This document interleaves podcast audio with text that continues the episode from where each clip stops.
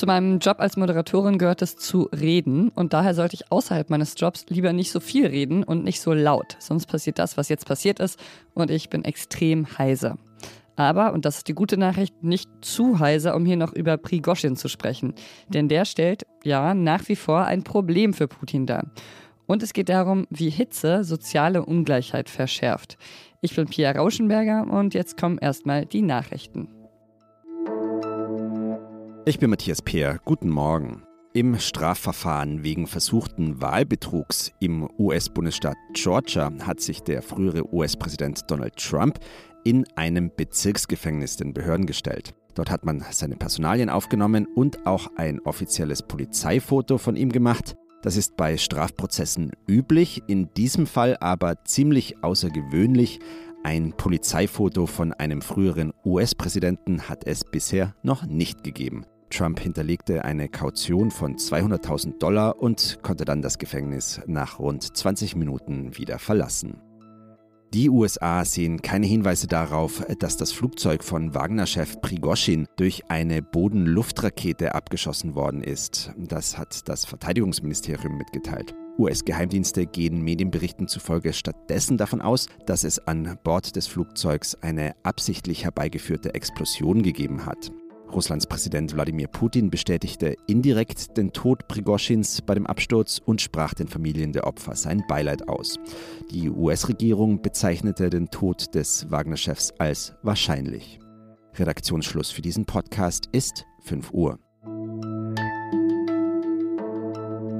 Vermutlich tot oder mutmaßlich tot. So steht es vielleicht mal auf dem Grabstein von Jewgeni Prigoschin. So ganz genau ist bisher nämlich nicht klar, ob der Chef der Söldnertruppe Wagner wirklich gestorben ist. So viel können wir aber sagen, ein Privatjet ist abgestürzt, auf dessen Passagierliste der Name des Wagner-Chefs stand. Und ob Prigoschins Tod nun echt ist oder fingiert wurde, er wird so oder so reale Folgen haben.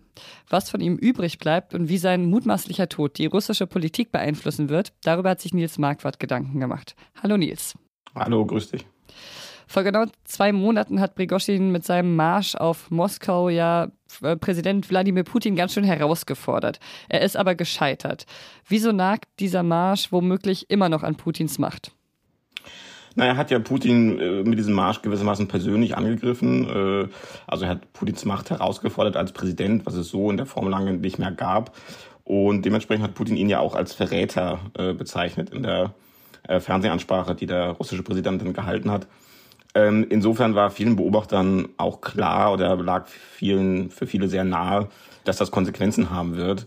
Und jetzt zwei Monate später ist es scheinbar zumindest auch dazu gekommen. In einer unserer äh, Konferenzen hast du gesagt, Prigoschin ist vermutlich tot. Das Problem für Putin bleibt aber. Was meintest du damit? Na, ich glaube, man muss erstmal sehen, dass überhaupt der Aufstieg von Prigozhin und diese, wenn man so will, Wagnerisierung des Krieges, das war ja selbst nur eine Antwort auf ein anderes Problem. Und das liegt zum Beispiel darin, dass Putin ja immer noch versucht und sogar relativ erfolgreich in Russland versucht, den Eindruck zu erwecken, dass das eigentlich gar kein Krieg ist. Also deswegen heißt es ja auch Militäroperation zum Beispiel. Und da hat halt zum Beispiel Wagner sehr geholfen, weil man konnte, wenn man so will, das Problem auslagern. Man musste nicht so viele Leute einziehen.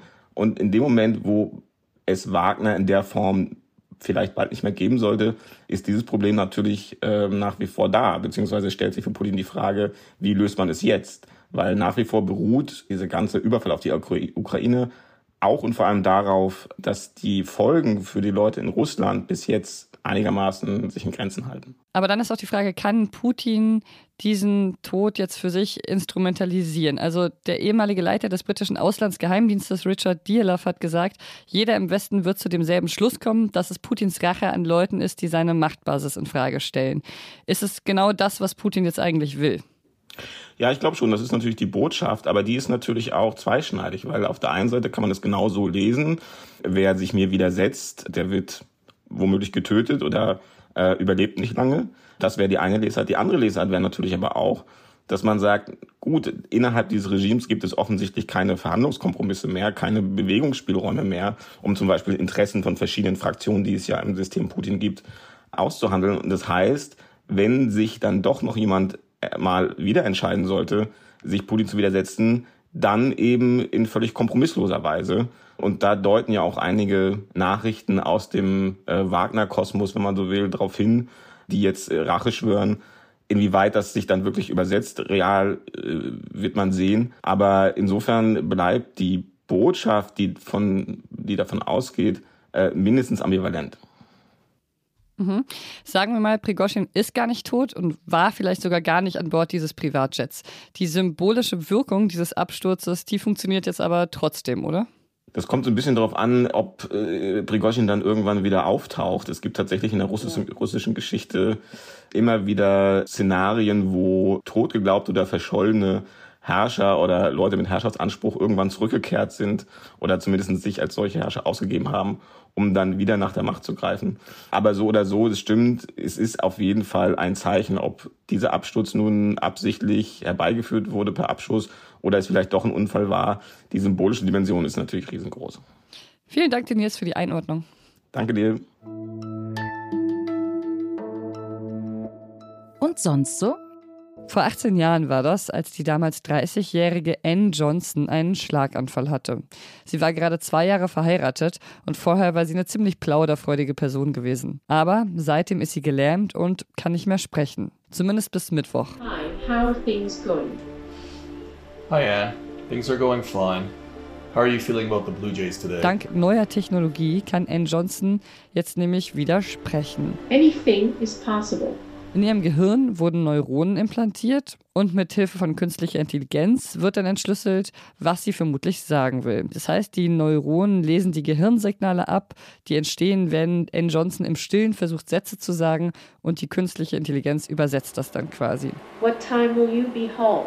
In about an hour. Bisher muss ihr Kopf noch an Kabel angeschlossen werden, die dann mit einem Computer verbunden werden, aber die WissenschaftlerInnen arbeiten gerade auch an der kabellosen Version. Und N kann jetzt jedenfalls wieder mit ihrem Ehemann sprechen. Und das ist doch nach 18 Jahren einseitigem Schweigen in der Ehe eine ganz schöne Verbesserung der Beziehungsqualität, nehme ich mal an. Do not make me laugh.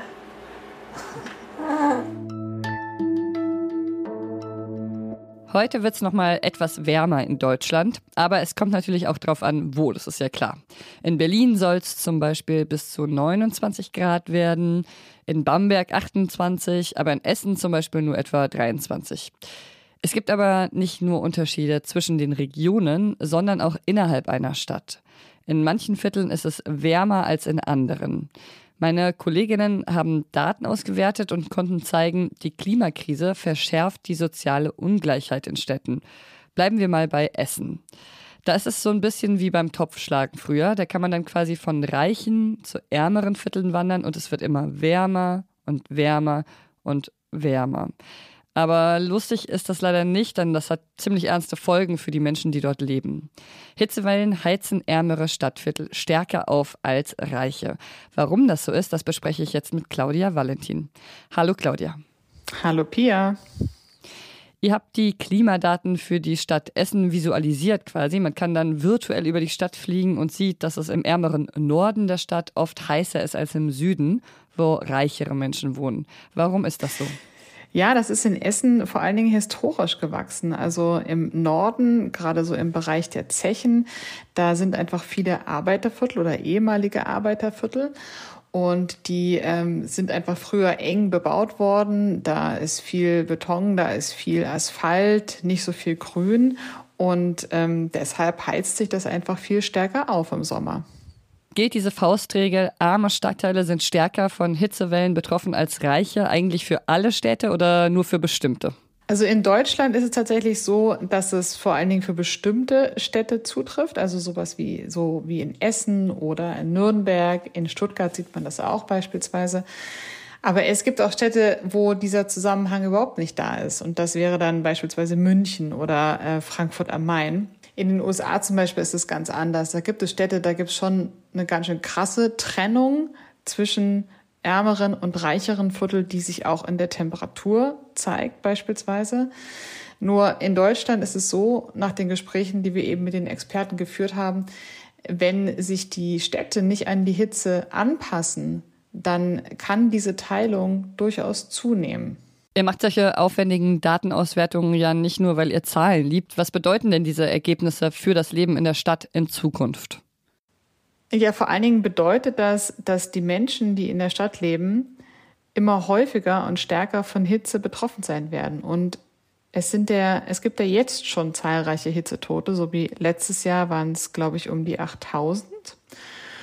Und ähm, es bedeutet einfach, dass die Städte da nachrüsten müssen. Also im Grunde braucht es eigentlich ein ganzes Bündel an Maßnahmen, um Städte einfach hitzefest zu machen. Und dazu gehört eben auch die Fassaden und die Dachbegrünung. Dazu gehört es, äh, Grünflächen zu schaffen, die Stadt auch zu entsiegeln, damit einfach die Menschen in der Zukunft Zufluchtsorte haben, wo sie sich abkühlen können, damit sie nicht so stark unter der Hitze leiden.